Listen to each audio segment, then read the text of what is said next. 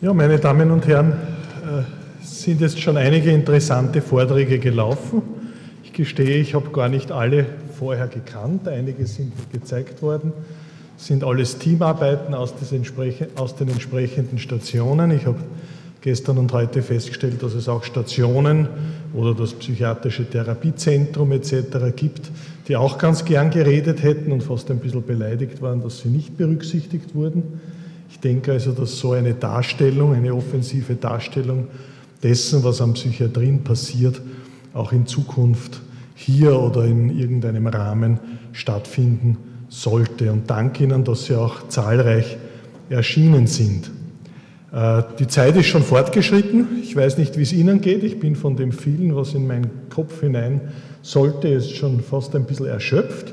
Ich werde daher versuchen, jetzt nicht eine ganz große äh, einen, ein ganz großes Hauptreferat zur Zukunft der Psychiatrie zu halten, sondern das nur ganz kurz hier und kursorisch zusammenzufassen.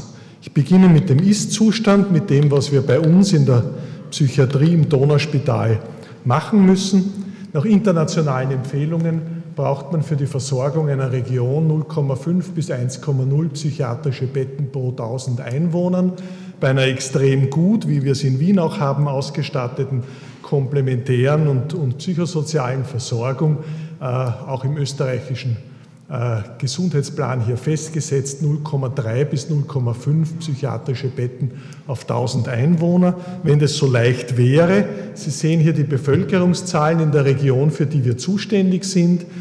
2006 244.000, fünf Jahre später 262, 280.000.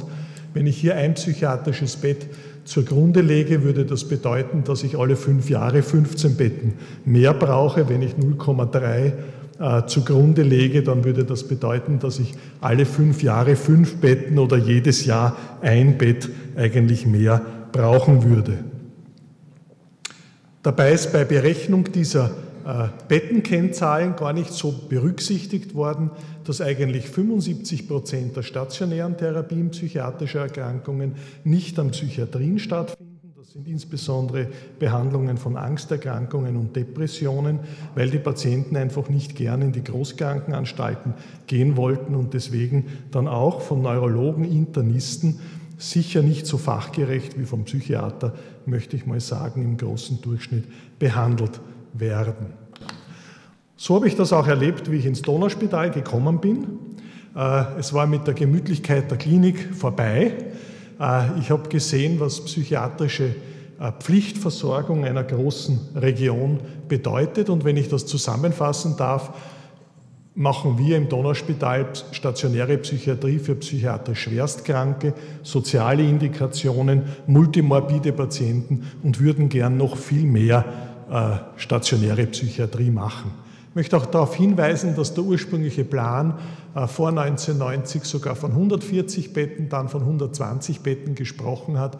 80 Betten sind es geworden, weil bis zum Aufsperren der Psychiatrie 1996 dann schon einige Stationen auch verloren gegangen sind. Wir sind sehr ausgelastet. Wir haben seit 96 immer über 90 Prozent Auslastung, im Schnitt 94 Prozent, häufig Überstand. Bei unseren kleinen Zweibettzimmern ist das ohne Gangbetten möglich. Die Patienten kommen auf ein drittes Bett in die Zweibettzimmer. Unsere Wiederaufnahmerate ist mit etwa 10 Prozent äh, nicht ungünstig, aber das ist natürlich wichtig, in welchen Diagnosegruppen welche Wiederaufnahmerate äh, besteht. Das werde ich hier nicht, häufig, äh, nicht wirklich jetzt in der Kürze der Zeit aufarbeiten können. Sehr häufig ist tatsächlich eine Triage notwendig, machen wir also wirklich Versorgungspsychiatrie, auch wenn an diesem Wortbegriff heute schon Kritik geübt worden ist. Äh, es sind also Kurzaufnahmen, die wir machen und insbesondere an Freitagen, aber auch an anderen Tagen der Woche, wo die Stationen alle ganz voll sind, müssen einfach für den Nachtdienst Betten freigemacht werden und muss bei einzelnen Patienten entschieden werden, wie motiviert ist der Patient. Wir entlassen ihn einmal vorläufig, er muss halt wiederkommen, wenn er mehr motiviert ist. Und sicher könnte man da gewissen Patienten mehr helfen, wenn man die Patienten ein bisschen länger stationär behandeln könnte, wenn man ein bisschen mehr Betten zur Verfügung hätte für die Region. Das haben Sie alles schon gehört.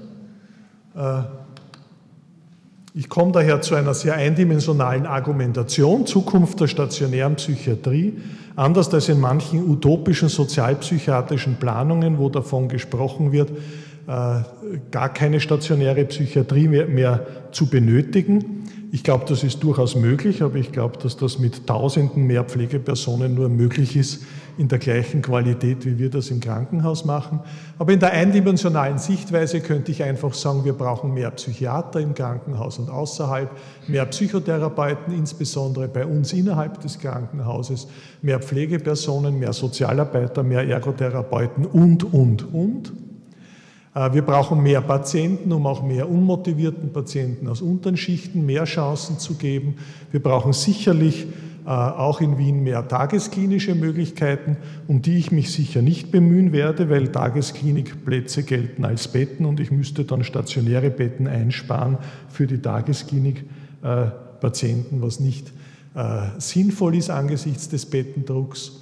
Natürlich ein Ausbau ambulanter und komplementärer Angebote, eine Dezentralisierung aller psychiatrischen Abteilungen, weil erst dann, wenn die psychiatrischen Abteilungen alle dezentralisiert sind, gibt es genug Abteilungen, wo die Patienten unstigmatisiert gerne hingehen und somit besteht dann erst überhaupt die Möglichkeit. Ansonsten würden wir von Patienten aus anderen Regionen überlaufen werden, wenn wir da äh, alles freigeben würden und nicht nur Patienten aus unserer Region aufnehmen. Erst dann sind dann Spezialisierungen äh, möglich, sodass eine Abteilung in Wien zum Beispiel auch überregional, also über ihre unmittelbare Region hinein, Adoleszentenpsychiatrie oder Mutter-Kind-Einheiten bietet oder therapieresistente Depressionen behandelt oder Double Trouble schizophrene Patienten, die auch drogensüchtig sind, äh, mit speziellen Therapieprogrammen dann bedenkt. Also die Dezentralisierung der psychiatrischen Abteilungen, wie schon der Chefarzt Rudasch ja betont hat, ist da ein ganz, ganz wichtiges Anliegen. In Wirklichkeit muss man das komplizierter sehen. In Wirklichkeit ist eine mehrdimensionale Argumentation angezeigt. Die stationäre Psychiatrie kann natürlich nicht isoliert von den ambulanten komplementären Einrichtungen betrachtet oder verbessert werden. Das Ziel wird heute immer betont, ist die individuell optimale Betreuung die fällt wegen Kommunikationsproblemen schwer, die fällt schwer, weil das psychiatrische Therapieangebot, insbesondere auch das komplementäre, sehr fragmentiert ist und dort auch unterschiedliche Finanzierungssorgen äh, sozusagen bestehen. Ich weiß nicht, ob der Chefarzt Rudasch es wirklich weiß, aber ich habe nirgends irgendwie Unterlagen gefunden, was kostet die psychiatrische Versorgung jetzt, was kosten welche Einrichtungen oder mit welchen Summen muss man da eigentlich planen oder an welche Summen muss man da denken. Meine ganz persönliche Meinung ist, in dieser Fragmentierung der Finanzierung unter Institutionen, es sollte eine Achse geben, um, um, die sich dann die psychiatrische Diagnostik, Therapie, die komplementäre Betreuung, auch die Versorgung, auch die Wohneinrichtungen, Arbeit, Tagesstruktur drehen. Was ist die optimale Achse? Das ist die große Frage. Der Facharzt für Psychiatrie sicherlich nicht. Nur 20 Prozent der Fachärzte haben, bedingt auch durch die Punktsätze, die für die Behandlungen bezahlt werden, derzeit eine Paragraph 2 Kassenpraxis. Äh, das heißt, es gibt viel zu wenig Fachärzte. Wenn Sie bei einem niedergelassenen Facharzt mit Kassenverträgen versuchen, einen Termin zu bekommen, müssen Sie mit wenigstens sechs Wochen Wartezeit rechnen, wenn Sie Glück haben, überhaupt angenommen zu werden. Äh, die psychiatrische Ambulanz. Psychiatrische Ambulanz gibt es derzeit in den psychiatrischen Abteilungen eigentlich nicht, so wie bei uns nur eine Notambulanz. Wir wären räumlich und personell gar nicht dazu in der Lage, eine große zentrale psychiatrische Ambulanz äh, zu schaffen. Ich denke, das ist vielleicht eine Überlegung wert. Andere Überlegungen wie ein Home Treatment Team, eine sehr, sehr teure Lösung meiner Meinung nach, wenn ich daran denke, dass bei uns im Donauspital jeden Tag im Schnitt 20 Patienten untergebracht werden. Sie haben gesehen, wie viel davon fremdbeschränkt werden. Das heißt, für jeden dieser Patienten brauche ich eigentlich vom Personalschlüssel sechs Personen. Wenn ich das ausrechne und wenn ich das für die Region hochrechne, sind das allein für diese Patienten 300 Pflegepersonen, die ich brauche. Das ist circa das Dreifache von dem, was wir bei uns in der äh, stationären Psychiatrie haben. Case Management, ein Ansatz, wo Sozialarbeiter den Patienten von der Erstdiagnose bis zur weiteren Betreuung begleiten und die ganze Kommunikationsstrukturen sicherstellen. Eine frühere Mitarbeiterin von mir ist jetzt in Australien und schreibt mir immer wieder E-Mails, wie begeistert sie von dem Case Management Ansatz ist. Äh, das muss man sich natürlich dann genauer anschauen. Ich gestehe auch, dass ich gar kein Spezialist jetzt in der Planung von Case Management, Sozialpsychiatrie bin. Eine Idee ist sicher die zentrale Ambulanz im Allgemeinkrankenhaus äh, oder die zentrale Ambulanz im sozialpsychiatrischen Ambulatorium äh, mit einer gewissen Lockerung der Gebietsgrenzen, um die freie Arztwahl des Patienten sicherzustellen. Wichtig ist, und diese Prioritätenliste der EU-Ministerkonferenz 2005 ist eigentlich enttäuschend, es wird auf individuelle Ansätze, auf die Einbindung der Betroffenen, der Angehörigen überhaupt nicht eingegangen, aber ganz sicher eine faire und angemessene Finanzierung für den psychiatrischen Patienten muss bereitgestellt werden, dann kann die Versorgung qualitativ und quantitativ verbessert werden. Der politische Hintergrund ist also sicher ganz wichtig. In der Öffentlichkeitsarbeit, wenn man zeigen möchte, dass psychiatrische Patienten krank sind, an behandelbaren Krankheiten leiden, äh, dann vermittelt man das am besten, indem man die Psychiatrien dezentralisiert und ins Allgemeinkrankenhaus bringt und also als, als Abteilungen wie andere medizinische Fachspezifitäten behandelt. Es wird immer wieder diskutiert, ob es nicht auch für Österreich ein nationales Bundesgesetz für die psychische Gesundheit geben soll.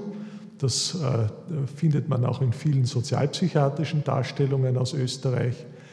Äh, es gibt Finanzierungsmodelle, die gegen die Fragmentierung arbeiten, wo also stationäre, ambulante und komplementäre Betreuung irgendwie unter ein gemeinsames Dach gebracht werden.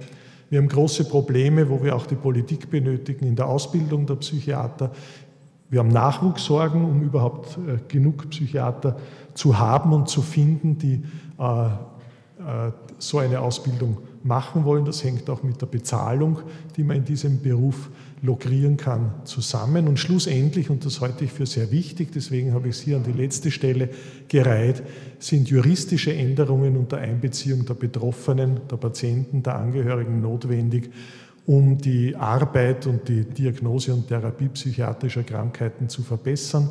Da gehört sicher das Sachwalterschaftsrecht dazu. Ich glaube, dass in keiner psychiatrischen Abteilung viele Leute arbeiten, die mit der gegenwärtigen Praxis der Sachwalterschaft äh, insbesondere auch durch Juristen und Notare zufrieden sind. Oft sind wir zufriedener, wenn Sozialarbeiter die Sachwalterschaft übernehmen. Änderungen im Unterbringungsgesetz, die sicher dringend notwendig sind. Derzeit ist nicht einmal klar, ob wir untergebrachte, fixierte Patienten auch behandeln dürfen gegen ihren Willen, auch wenn sie wegen ihrer Aggressivität untergebracht sind. Zumindest wird das auch bei uns an der Abteilung mit der Patientenanwältin immer wieder diskutiert. Und schlussendlich auch möglicherweise Änderungen im Patientenverfügungsgesetz, das in anderen Ländern auch etwas anders ausschaut.